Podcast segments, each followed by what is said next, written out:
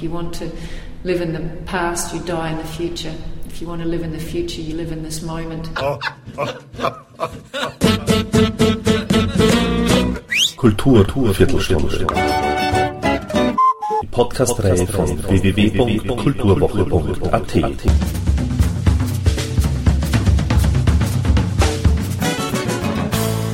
Präsentiert von Manfred Horak. In dieser Episode sprachen Megan Lewis und ich über die Unterschiede zwischen Neuseeland und Australien und Europa, über die Reisegewohnheiten und Heimweh der Matu Aboriginals, über Rassismus und Ignoranz bis hin zur Umweltproblematik in Australien sowie über die Weisheit der alten Aboriginals. Und schließlich, was Megan Lewis in Conversations with the Mob von den Matu Aboriginals gelernt hat. Den Soundtrack dazu liefern erneut die Buntan Reds. Und somit gleich mal Ton ab für Megan Lewis.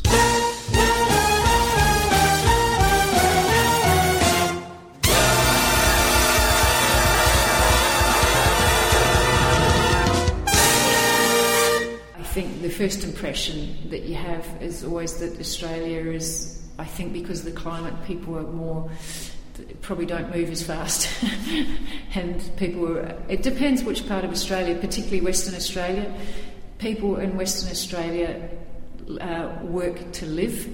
They're more about having a lifestyle and relax. People in Sydney uh, live to work, and it's more about what you can, the hours you work. And I think probably the first impression you come to Europe is obviously the, the different light, and and I, the colours are different. And I think because of the colours, it probably reflects the way people move and how they feel and their emotions.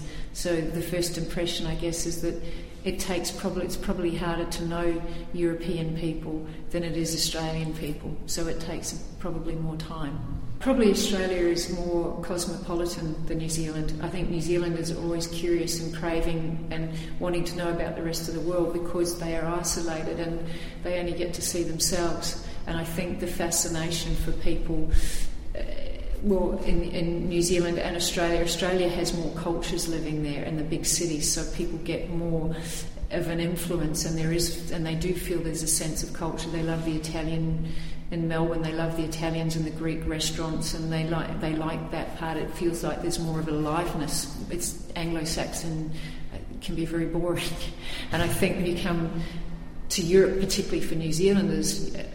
I mean, I haven't lived in New Zealand for a long time, but I, back then the fascination was, and, it's, and for Australia, is that you can actually drive to another country and within a matter of hours be in a completely different culture and speaking a different language. And I think for people who live on on big islands, that's an amazing thing. It's like a present to be able to do that. It's something that you that you, you've been giving a wonderful opportunity to have an influence that's not very far down the road, whereas we have to travel a long way to find something that's different. Unless you, even if you drive from the cities, from Perth up to the desert, you have a completely and utterly different culture with the, Abor- with the traditional Aboriginal people. That's a three day drive, 1600 kilometres, to have that experience. So, yes, I think Europe's very rich, very rich in the different, uh, in the diversity and I think that's the attraction for Australians and New Zealanders. But I think a lot of people like the fact that they can also go home and go and be in a warm climate. and not many in, in Australia and Sydney, no one really cares about what you wear or how you look like. I, I think that's one of the, the really amazing things when, when you come to Europe, and especially for me, to, to stand and look at a building that was built in the 12th century, as you say, and somebody who's living in that. And it's try, I stand there and I look at it and I try and imagine all the people and the energies and the lives that have lived in that one building. It's quite incredible to try and wrap your head around it because we get very excited in New Zealand or, Australia. We think, well, something's 200 years old or 120. You think, wow. But you come here and it's like the jaw drops and you think, how could that still be standing? And I think the thing that that I find incredible is the architecture and the incredible intricacies of these buildings and how ornate they are and how beautiful they are and how creative they are. They're a work of art. Whereas in Australia, buildings have been put up because they function.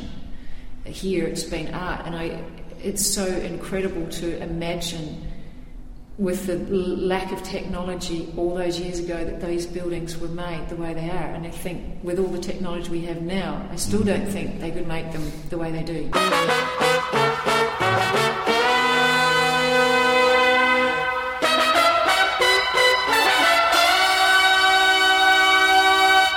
Last two years that they have gone out of the desert, before that they would be way too scared and frightened of being homesick. But now they're starting to see the importance of it and to open up. Yeah, I think that they, when they came to the book launch, when the book was launched in Australia last year down in Perth, a lot of people came down and we had the exhibition with these photos up and we had a record 500 people turned up to the opening people flew from all over australia to come it was a really a really amazing event for many people and I think for the Aboriginal people, for the Martu people who came to the opening and saw the amount of people that came there, it really blew them away. And the fact that outside people really were excited and interested in them, kind of, even though they feel in a way that their, their, their lives are very important to them, they were really amazed how important other people thought they were. And one of my friends, Clarrie Robinson, who speaks a lot through the book, said he said a couple of words on the night, and he was so shy that I don't think many people heard what he said. But the fact that he stood up and spoke was an enormous thing. And he said to me afterwards, he said, You know, I used to think that our people and our communities and what they thought was the world. And I used to worry about what people thought. He said, but after that night of seeing all those people that came from everywhere to see us, he realised, he said, I used to think the people in my community were just my family. Now I realise the whole world is my family. And that was a huge thing for him. Are you the first who made a, a picture book like this? Yes. Yeah. Of, of these people. Why it took so long? Such a long time? I think because the Aboriginal people wouldn't let them and uh, and I don't think many people were prepared to live and take as long as I did to do it. And also, it was the reason that these books are here is because I had the rapport with the people. I understood their energy practices, their, their spiritual stuff, and because I could understand that, the doors opened more so that they could trust me to do this. Yeah, and because I looked at them as people, not as subjects, and I look, made friends with them and people that I really cared about. So these photographs are more like taking photographs of, people, of your family. So it's a completely different thing. I switched from just being a photojournalist to being someone who lived in there, but made sure I was in it, but not of it, so I didn't lose sight of what I had to do, but still have the love and the compassion and, and spend time doing other things with these people. It was not just all about the book. Generally, is it possible to go in the Western Desert? You, you have to still get permission, yeah, to, if you want to spend time there. Yeah, and mm. they decide whether they want you in or not. And not necessarily the decision is up to the individual people on the ground. Sometimes it's their chair people, and sometimes it's the white people that who um, coordinate the communities. Um, I tend to think it's not a very good practice because I think that it is very limiting and it, and it's uh, it's not necessarily a healthy practice because it keeps these people isolated. And I think if individual community members really want someone there, they should have them there regardless of what everyone else thinks because um, my feeling is the more isolated you keep people, the more shut down. If they're watching TV, they're having these influences, then they need to have the doors open. That, that if they choose to be and out in the world and they want other people in it, it should be a free, a free thing.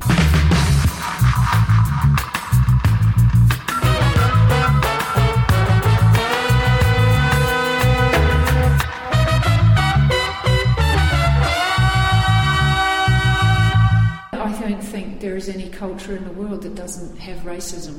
Um, and I think uh, the Aboriginal people can be very racist as well.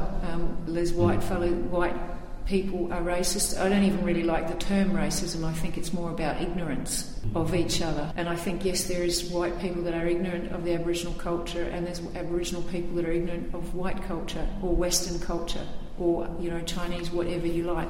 I think the majority of Australians want things to be good for Aboriginal people, but they don't know how to deal with it. The media always reports on the negative, the alcohol, the sexual abuse.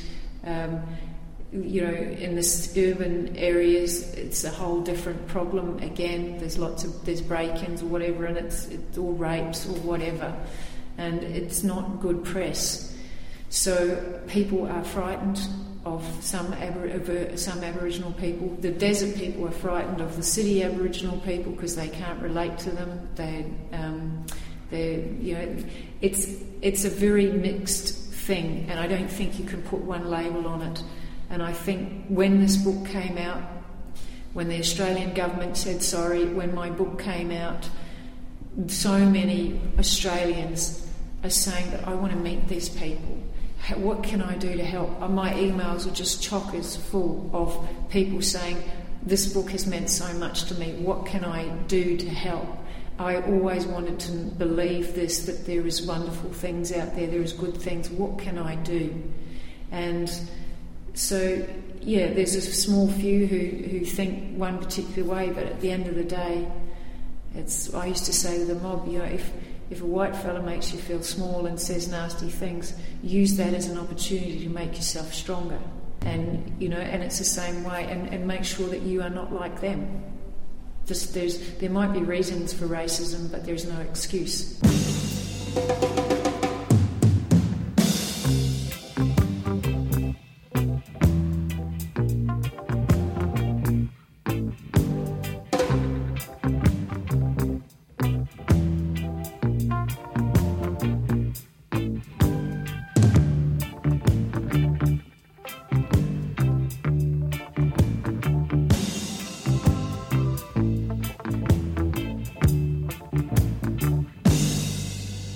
For me, what I did out in the desert, 20% of it was the book. And I got the book out because I promised I would finish it. For me, the most important thing was, was working with the people on the ground and working to try and change the health and you know, improve the diet and work, helping these people with emotional problems. To me, that was the most important work that I did.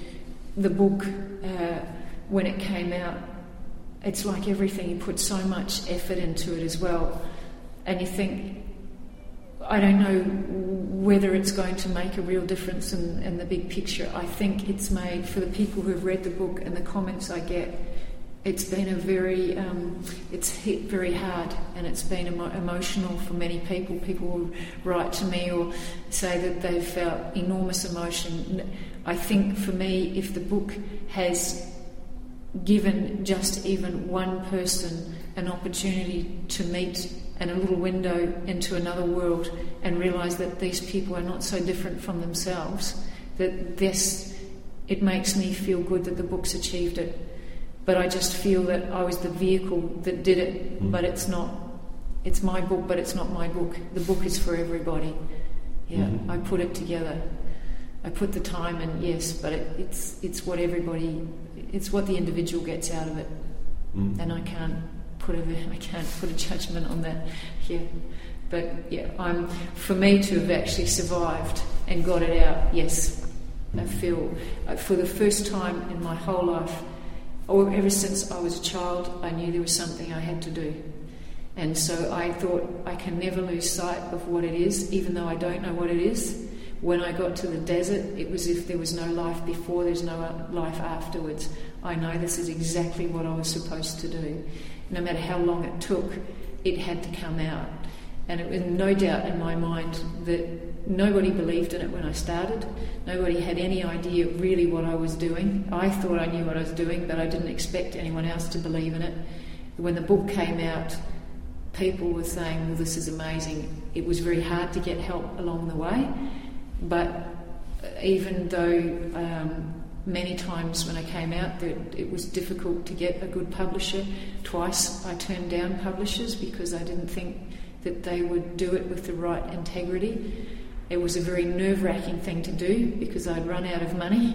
I had no um, guarantee that I would get a publisher, no guarantees with anything. I had enormous pressure on me from the sense of responsibility from the mob. They were dying, so many people were dying, and I wanted to get the book out so the old people could see it before they passed away. Sadly, one of the old men, the old man in that photo down there, did pass away before the book came out, and that was very a hard thing for me to think. So it was when the book actually did come out, it was like a huge weight off, start slowly starting to come off my shoulders. Yes, some a big burden that I had carried all my life. So the last year, my shoulders are a lot lighter. Hopefully, I'm standing up taller than I was before. Yes. And since then, you're absolutely relaxed. Well, I, not absolutely, not absolutely relaxed because this book has um, been an enormous financial burden for me, and I, it's going to maybe take me a long time to recover from that financially. But yes, I, by not one moment do I regret it. It is something that is such a big thing for the Martu, and if it makes a dent in the world in one way and any way, then yeah, it's absolutely worth it.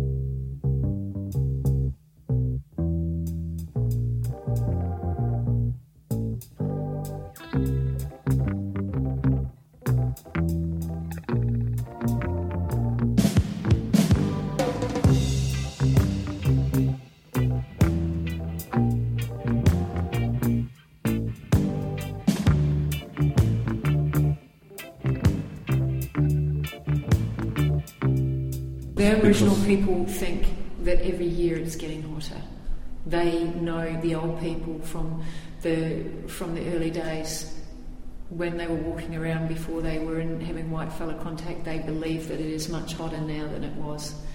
They think that the world, because of all the fighting in the world and all the negativity that there is, they think that that influences the weather because they're saying people are putting out bad feelings, bad energy, and that affects the way the world works. In Australia, it's more extreme. We have terrible heat in Australia and in Victoria, and the terrible bushfires this year. But then in Queensland, you have the terrible floods. Mm-hmm. So it's going from one extreme to the other. It is always a country of extremes, but maybe people are noticing it more now. Yes, it's definitely um, definitely been a hot summer in Perth. Yeah, it, the water and the water. Yeah, in, Australia is a big country, but it's also a very fragile country, and it can't sustain a lot of people because of the water. And you can go a long time without rain in some parts. And I think it's. I don't think that. Uh, the Western thinking has been too smart where they put their water dams because they tend to build them where it doesn't always rain. so yeah, and they tend to get very greedy, and we talk about making things environmentally sustainable, but particularly in Western Australia, where we get this craze for when they had the big boom, mining boom, they will rip up all swampland and fill it in and put houses all on top of it and no room for building for putting planting trees. They knock all the trees down, and because they're so developers so keen to make money that they put up these cheap houses with that much gap between them. They destroy the wildlife, they destroy the bush, and all these houses take energy. They're not energy efficient. They take air conditioning. They take you know water for watering their little patches of garden. What can I say? You know, we uh, talk about looking after the environment, but when it comes to the dollar, it doesn't really matter, does it? We still haven't learned. Do you think that the old Aboriginals are very wise men and wise people? I think, like, like, like every every culture, there's individual people that have enormous wisdom, and and and many many, and they are not usually the ones that are in the in the position of power and making decisions and Aboriginal culture is no different. They're, they're old people like Walker. He is one of the most extraordinary people I've met, and he has enormous wisdom. and he has the ability to see into the future and things, and he very much worries about the future of his own people. But he sees that that um, that there will be many more deaths, and that it will look like their culture is almost gone. But he said then one day the light will come back in, and and it will come back in in a different way. So he has enormous sense of sadness on one level, on the human level, but when he sees things from a, a bigger picture, he thinks that ultimately things will be okay. But it will be a lot worse before it gets better.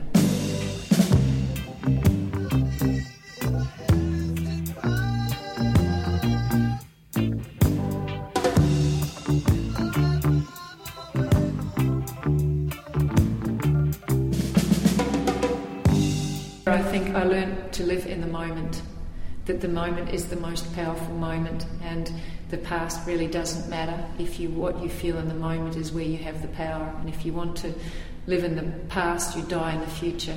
If you want to live in the future you live in this moment. And it makes you more aware out there you see death. Every time you get in a vehicle the roads are rough. You know that anything can happen. And I think in the western world we isolate ourselves from death we're very frightened of being old. We don't be bothered with very young. We think in the middle that we've got it all and we hide ourselves from, from death. Out there, you see it. And when you see it, it makes you more uh, appreciative of being in this moment and knowing that the next moment you could be dead. And so it's very important to have good thoughts in your mind because in the next moment you don't know what is going to happen. And if you don't know what's going to happen, there's no point worrying too much about the future. Just do what you do now and do it well. Is this also the, the, the essence of the religion?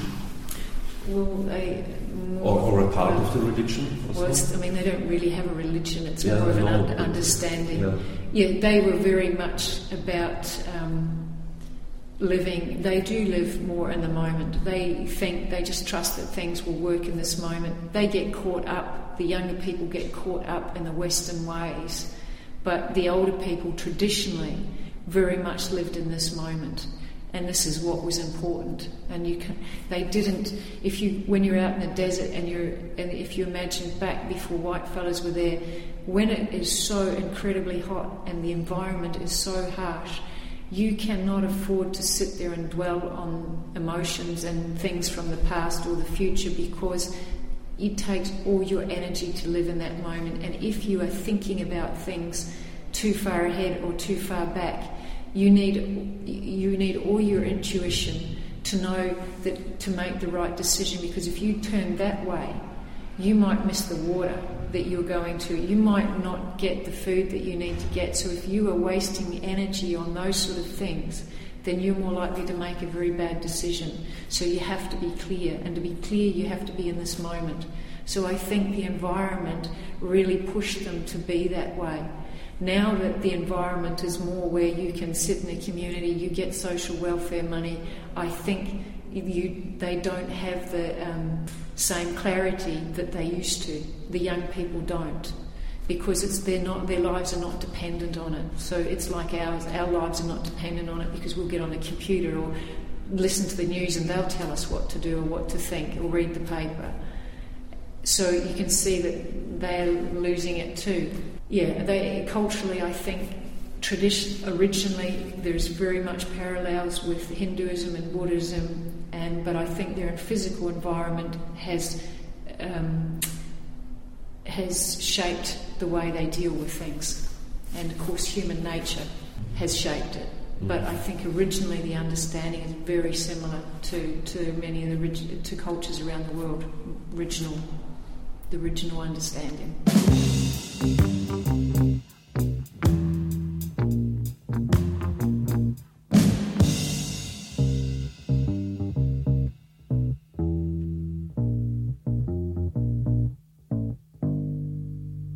Desert people do not have didgeridoos, mm-hmm. and that's environmental as well. They don't have the big trees out in the desert, so they did not have didgeridoos. They they're so they were traditionally very nomadic, so they're walking. They never spent more than two days in a, in a, at a time in one place. unless, of course, there'd been a wet season and they'd come across a, a clay pan like a small lake. They might stay there for a week or two weeks if there's lots of um, animals there that they could hunt then they move on. So their environment shaped what they could carry, and so they didn't take much with them. So the coastal people where they had trees and their life was much easier because they're fishing and there's plenty of water, they had time for didgeridoos and to make them and to, they weren't having to carry them everywhere.